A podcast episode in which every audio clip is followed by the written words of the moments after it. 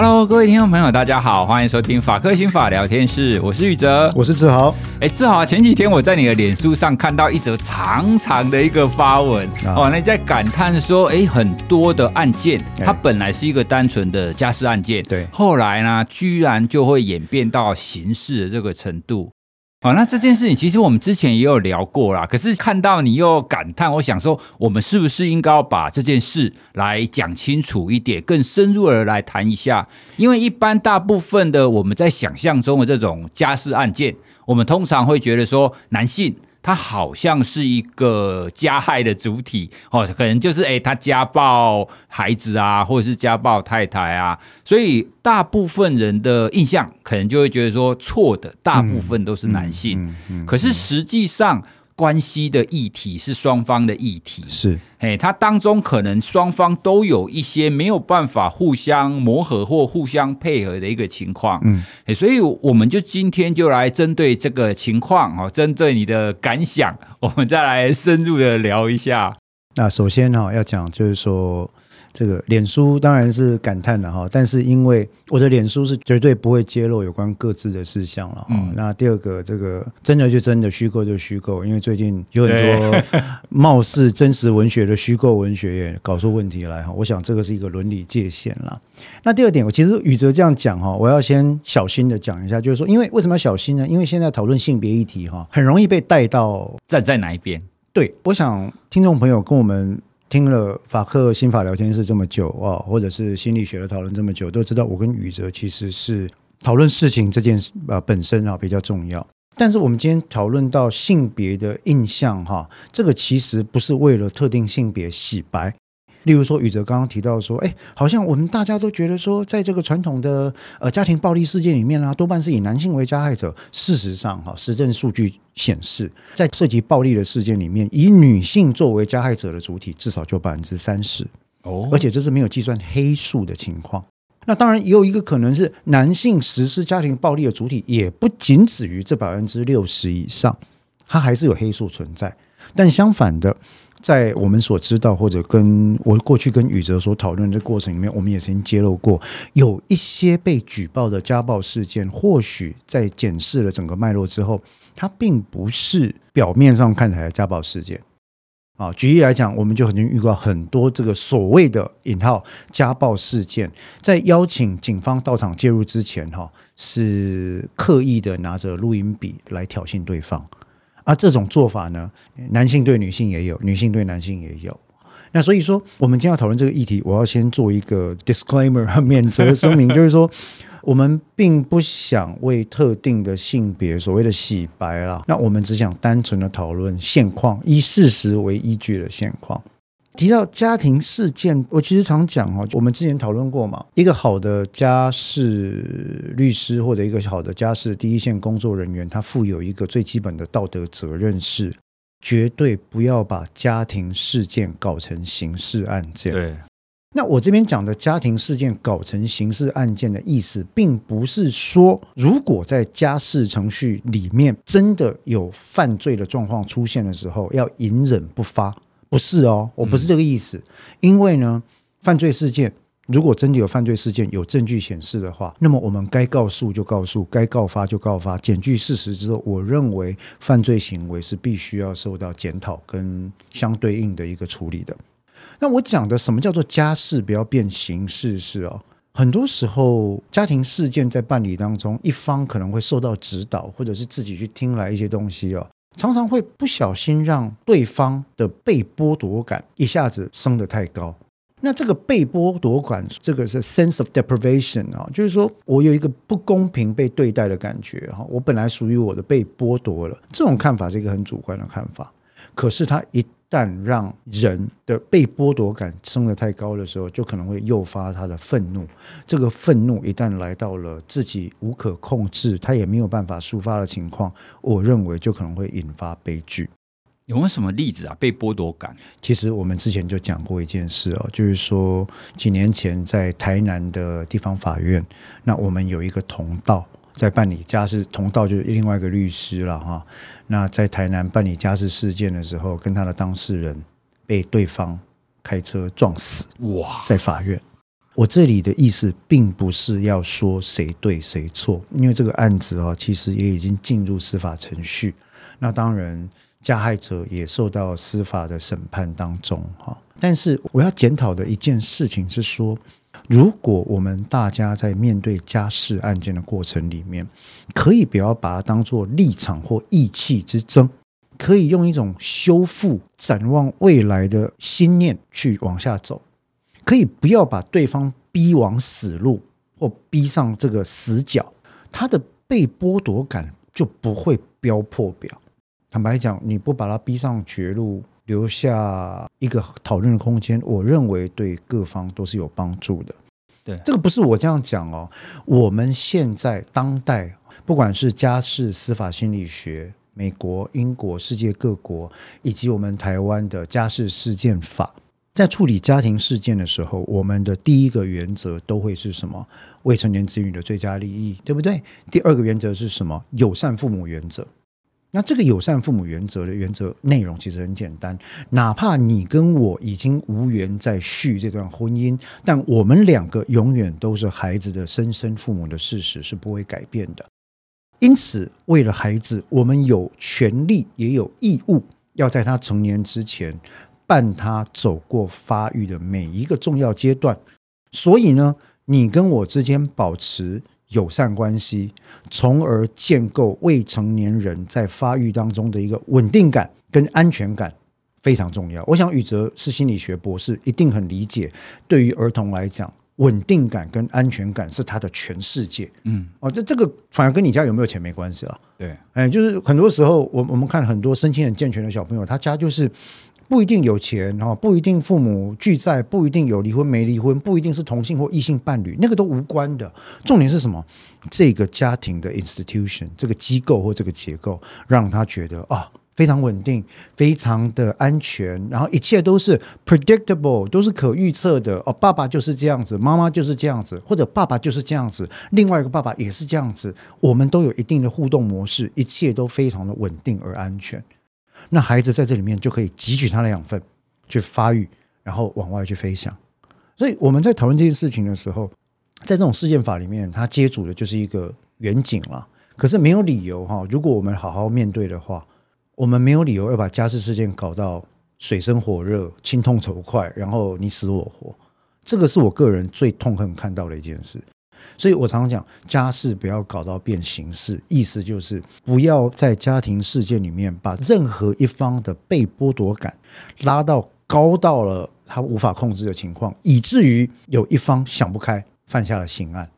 这个刑案很多种啊，哦，有一种刑案是，例如说我刚刚讲到台南那样的事件；另外一种刑案是什么？也有看到可能是男方逼女方逼得太过分，那女方自杀，带小孩一起去去谋位同死的情况。包括像几年前我们讨论过，呃，几年前的一个李鸿基案件，对，反过来就是父亲带小孩一起去死，这些都不是我们希望看到的。而且我要严正的讲一句哦，事后诸葛亮，不管是媒体或舆论，在事件之后来来抨击这些人，我认为是既不看脉络，也非常不厚道的做法。嗯，为什么呢？因为在家事事件里面，当事人双方不止双方，父亲、母亲、配偶双方跟孩子这几方。在这个过程所经历的痛苦跟磨难，是不足为外人道，外人根本没办法理解。很多时候，我也看过我们处理过的家事事件或家庭暴力法的事件，有多少被告被宣称说他是家庭暴力实施者的爸爸妈妈，是法庭上孩子哭着帮他作证说不是你们想的那样子，但法官不采。哦，为什么？哦，很多了。法官要采就说你讲的年幼，但是尚称可信；法官不采就说你年幼无知，不足为采。啊，那这个是另外一个事情，这是证据法则的问题了哈。当然，他们有他们认定的方式，但是我们看了很多这样的情况，所以一开始开宗明义，因为我想我们今天会比较深入的讨论嘛，我想讲这件事，就是说我们处理家庭事件经验多了，就会遇到很多状况。那我一向秉持的原则，基本上就那几个：第一个讲人话。让当事人知道我们所有的进程。那第二个，我觉得不要，千万千万不要把家事搞成刑事事件。好，那在往下深入讨论之前啊，刚刚你你讲的部分，我有一个疑惑，因为啊，我们刚刚谈到的东西，一个核心的概念就是不要造成某一方的强烈被剥夺感嘛。对，换句话说呢，我们都要为彼此留一点余地。可是呢，我们会搞到离婚，通常都是势不两立的情况啊。对，就两方我们已经今生，我希望今生不要再跟你见面了。理解。对，所以离婚就是因为双方搞到水火不容，我们希望今生再也不相见了。是。可是你现在又要叫他们在办理离婚的时候，要为彼此留一点余地。嗯、是。这当中不觉得非常困难吗？非常困难。家庭事件非常困难，但这就是为什么家庭事件需要专业的律师来处理这件事。我常讲哈，律师依照律师法，他的义务是两层了。第一层当然是竭尽全力为当事人的法律权益奋战，嗯，理所当然嘛哈。但是第二层，他也有必要维护司法跟其他重大的公共利益，司法的诚信、司法的正洁跟其他的重大公共利益。依照这个思路来发展，我常常讲，在家庭事件里面，哈，律师扮演了非常重要的角色，就是你不能只当一个打手，你还要兼任修复者、促进者跟 buffer 的责任。buffer 指的是缓冲，嗯，哦，你必须把自己当成缓冲材料，就是说，所以很多时候，宇哲讲的是正确的。一场婚姻不管进行多久，会走到必须要离异，我想双方都已经积累了非常多的对彼此的误解、曲解或者不满，也有可能不是曲解，也有可能就是就是不满，就是事实，我就是不喜欢。当年我眼中爱你的这些特殊的点，到后来都变成了无法回复的、不可修复的歧义。我们所谓的 irreconcilable differences，就是你知道，因在美国离婚，你就是有无法修复的歧见跟重大重大的这个这个不同就可以了。那可是呢，在家事事件室里面的时候，律师除了尽可能达成当事人希望达到的结果之外，他必须注意一件事情，那就是并不需要透过把对方往死里打的方式来做。很多时候在讲话的时候，我们可以好好的讲，我们可以解释，至少我会这样做了。例如说，我代理的是 A，那在这个程序里面，我会有很多机会跟 B，也就是对方联络。那这个联络呢？第一个，我们不需要用羞辱人的语气，对，好好讲。第二个，我们可以诚恳的跟他解释说，不好意思，程序进行里面不方便让你跟我的当事人直接讲话，为什么呢？要避免你们两个触景伤情。你们两位如果不触景伤情，我们就能够理性的谈。你们理性的谈，我们就能够尽量的让你们做一对比较友善的父母。嗯，所以你们两位要了解。你们都是大人了，坦白讲，大人了，死活自己负责，对不对？可是孩子呢？做律师的，我们总是要帮你们保护着。这是家事事件法，这是民法亲属篇里面，这是儿童青少年福利及权益保障法，这是儿童权利保护公约，在台湾都是有效的法律所接触的，我们保护未成年人所必须的一个理念。所以很多时候，我说律师在介入家事事件的时候啊，我最怕看到那种唯恐天下不乱的。嗯啊，讲话要逼死人的，把对方往死里打的啊，或者说，哎，当事人一来谈要不要委任，就说我帮你弄死他，对方就是个王八蛋，我让他痛苦一辈子。我不同意这样的做法，理由很简单，因为对方如果再有未成年子女案件，对方也是孩子的原生父母。你要了解，当你在摧毁代理你的当事人，摧毁另一方当事人的同时，你也在摧毁孩子的一个亲属。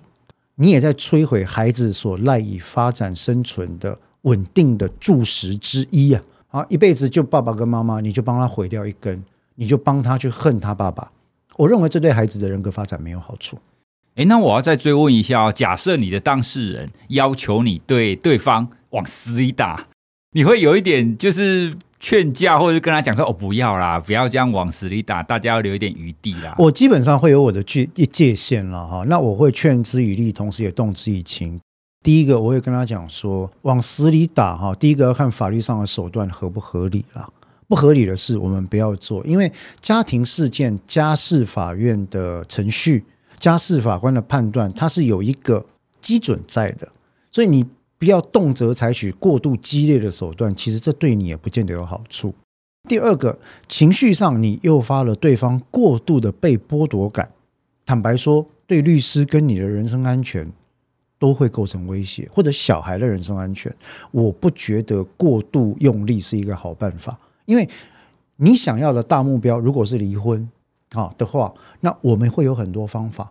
我们如果可以无伤或者把伤害减低到最小，帮你达成理性的好好谈的话，何必要搞到大家都有风险？嗯，那当然，另外一个是因为我也会跟当事人讲，就是说，我想对于如何跟男性沟通这件事情，其实我们沟通是我们的本本行嘛，哈。那很多男性其实是这样子，就是说他没有想象妻子觉得跟他难沟通，但是另外一个人跟他沟通就未必那么难。你给他三两尊重。三分尊重，你给他一点礼遇啊，你对他就是保持着，就是说不要居高临下的态度，你诚恳的好好讲。你提到了孩子，其实不少的男性或者不少的配偶，他心中还是有相当软的一块，那一块一旦触动之后是可以谈的，不是不能谈的。我跟你讲啦，反正我每次演讲，只要讲到儿童亲子监护或者是儿童教养，来哭的很多都是爸爸，都不是妈妈。真的、哦，对，流眼泪的都是爸爸，你知道吗？他就是说啊，我会想到我小孩子，我扛在肩膀上，他现在都不理我，这样哦。我说哦，很快我就会加入你们一起哭了，都是这样子。对，但但事实上，我只在讲一件事了，就是说，律师作为一个专业的法律代理人哈，在家事事件里面，你可以是一个同时帮助当事人达成他所要的目标。但是又不要把事态搞得严重，嗯，留下一点双方作为友善父母的空间的，这个我相信是绝对做得到，他并没有那么难拿捏。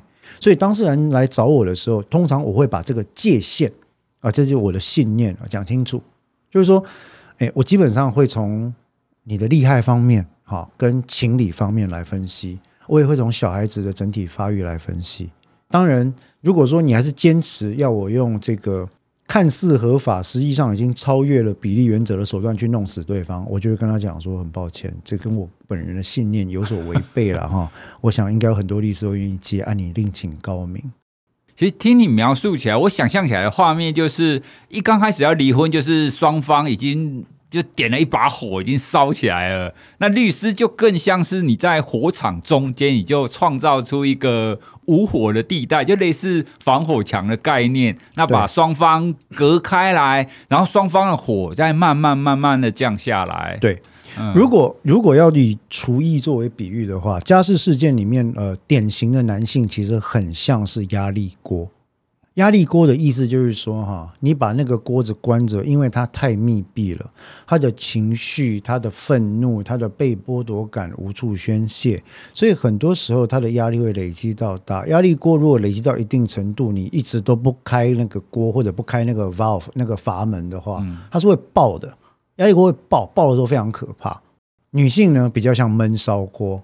闷烧锅就是说，这个锅呢，它没有压力锅那个整个闭锁的机制，但是在闷烧的过程里面，它旁边会有那个泡泡冒出来，对，哦，它会它会发出它的不平，到最后不行，锅子就掀开，然后整个泡泡就溢出来，这样子。这两种其实对我觉得对当事人的身心状况都不是好的现象。宇哲，你也知道，我我受过心理训练嘛，所以很多时候我们在处理的时候，我会很在意当事人的身心状况。需要隔离开来，需要 buffer 的时候，我会跟他们讲说，我觉得你们现在状况不适合当面谈。那有些调解也是，甚至有些调解，我会说，哎，这个调解委员感觉上就是火上加油啊，希望你们赶快怎么样？我看看是不是这一场我们讨论的时候要小心一点。律师就像导航一样啦，我除了像导航之外，我还像 AI 啊，我除了告诉你往哪里去、怎么走之外，我要告诉你怎么走可能最快，怎么走会有风险。让你来做决定，这个大概是这样子。嗯，听你刚刚压力锅跟闷烧锅的比喻，感觉这样子会把家事案件搞成刑事案件的，是不是多半都是男性啊？因为最后爆啦、啊。其实以我个人经历过的数量，呃，男性比例确实高于女性。可是我认为这件事情、哦，跟在台湾社会成长的男性朋友们从小。所受到的期待压力值，所被期许的男性刻板印象，所必须要面对的自我内在压力，形塑对自己的看法，以及自己欠缺觉察情绪跟处理情绪，以及发展出对应机制 （coping mechanism） 的能力，这件事情，我觉得有相当的关系。就是说，以心理健康或者是。精神卫生的观点来看，在情绪这方面，男性的情绪机制跟女性确实有着些许的不同。一定程度的不同。那所以在很多的情况底下哈，很多年前有一本书叫做呃，Men are from Mars, Women Venus，有没有哈？男性属于火星，女性来自金星的情况。当然，那里面也不少刻板印象。但那本书其实就在讨论说，哎，确实啊，临床上看起来，男性、女性处理各种事件的方式是有所差异的。那这个差异其实有时候是一个有趣的心理学论证，是鸡生蛋或蛋生鸡，就是说，是社会的期待跟过往的灌输，形塑了男性或女性这样自我的刻板印象，还是刻板印象加深了这样的灌输跟期待，或者它根本就是一个漩涡，嗯，分不清楚谁是谁，彼此互为因果。但无论如何啊，如果涉及以暴力手段处理事件，这样子的议题来看的话，有可能男性朋友的比例会高于女性。你刚刚还有谈到一点啊，就是男性跟女女性对于觉察或对情绪的处理这方面会有一点差异。那让我想到，其实，在台湾，就比如说以我们哇塞的听众而言，跟我们以前在做粉砖的时候，我们一向都是女性多于男性，女性大概是七成。大部分愿意去学习、去阅读心理学的，都是以女性居多。对，或许这也有一些关系，因为女性相对之下，她就比较愿意去关注这方面，她也会吸收或者是学习比较多这方面的知识。对，所以她自己因应情绪跟觉察的能力就比较好。是。那男性呢？我记得伯克莱某一年曾经有做过一个调查，他把客户，他把他们的用户购买书的内容做一些区别化的分析。他发现男性买心理学相关的书籍都是把妹、如何撩妹，跟那种职场应对心理学这一种。那女性就真的比较多，都是谈觉察、谈.成长，就比较软性。我我同意这样的观察，我认为这个情况其实也跟我们刚刚提到的闷烧锅跟压力锅理论哈或者模型有点关系。就是说，女性通常来讲哈，她跟我们在一起相处的时候，底下那个火是爱火，对不对哈？那爱火不断的在点燃她心中的这个澎湃这种，但是压力太多的时候，她会开始冒出泡泡来。通常来讲，女性。在情绪方面的处理，她是比较敏感，她容易觉察到自己情绪的细微变化，身心里都是。那我想，这个除了生理上的差别之外，一方面应该也得力于从小，我不能讲刻板印象啊，这是一个所谓社会的灌输，女性跟情绪的关联是比较高的。那在这样的养育过程、教养过程里面，女性常会被赋予易感。嗯，善感或敏感的形象，这里面有一个好处，当然就是对自己的情绪觉察高。那很多时候外显比较对他们可能比较不公平的说法，就是说怎么容易把情绪表面的表露在外等等。但是我认为那并没有什么不好。为什么呢？小小的压力释放可以避免巨大的压力爆炸。闷烧锅旁边有一些泡泡冒出来，这件事情其实都是疏解压力的一种做法。所以在这个过程里面。确实，我也认为说，在心理学上的研究也显示，女性的自我觉察程度比较高，而且女性朋友们依据自我觉察去寻求帮助、寻求认同这件事情，它的比例可能比男性来得高。相对于此，男性采用的是什么策略呢？是 diversion，让自己的心思转到别的地方去，暂时忽视这个需求。他并不是用一种转化策略，他是用一种分心策略。例如说，我遭遇了挫折，那怎么办呢？晚上大喝一场吧。那我遭遇了挫折，那怎么办呢？我也没有人可以聊，也然后东西都很糟，那我也不能打棒球，那怎么办？啊，有人就回家，就就骂了太太跟孩子。所以你会看到他在所谓的 blow off the steam，就是压力要释放出来的过程里面哈，他用的是所谓的 diversion tactics，所谓的。转向策略，可是这转向有些并不能解决真正的问题。大喝一场不能解决问题嘛？嗯，大喝一场其实只会升高日后物质成瘾的风险，有没有哈？像单雷像呀，或者那些有感情的问题，或者啉烧酒嘛，对不对？那酒入愁肠，愁更愁啊，这就变成情绪疾患跟物质成瘾疾患，就会变成共病的可能性会变高。那所以基本策略上来讲不同，也就造就了为什么好像很多的男性其实他。不太能够正确的觉察到自己情绪的变动，你觉察不到，你就没办法做出正确的对应，你就没有办法去求助。男性对于求助这件事，恐怕也有相当的障碍在。这个是我们在这么多年处理，不管是刑事或家事案件下来，我看到非常多这样的情况，多半到最后会来哈，都是最后关头了。我来供了哈，我这边男性当事人很多，但是到最后会来找我都是怎样？律师律师，我收到了保护令裁定，啊，上有写保护令。律师律师，我收到了那个监护权的裁定，啊，我的监护权现在我本来想要共同，啊，现在被人家拿走了，我这是什么意思？律师律师，我太太已经告我离婚了，啊，这是什么情况？男生来找我的时候，多半是已经被带入程序了。那带入程序呢，在这个无知之幕底下，他的被剥夺感会加重。男性最常来讲的一句话就是说：“无缘无故，我也没有对他怎么样啊。夫妻吵架不是很天经地义的事吗？那床头吵不是床尾和吗？怎么动不动就去申请保护令了嘞？”这种印象就是他过往对于这个情绪波动的事实，他觉察能力不足，应对策略不足。他既觉察不到自己的需求，他也轻忽了女方的需求或对方的需求，最后就出现了这样的问题。等到你发现闷烧锅的水溢出非常多，已经把爱火都浇熄的时候，想办啊，嗯，加速捞出来啊。那可是女来找我的女性当事人，多半是一开始就是说，律师，我在考虑哈，我想要离婚，所以我要先来咨询，我想要了解离婚的所有面向。财产怎么处理？身份的问题，然后最重要是孩子，孩子怎么办？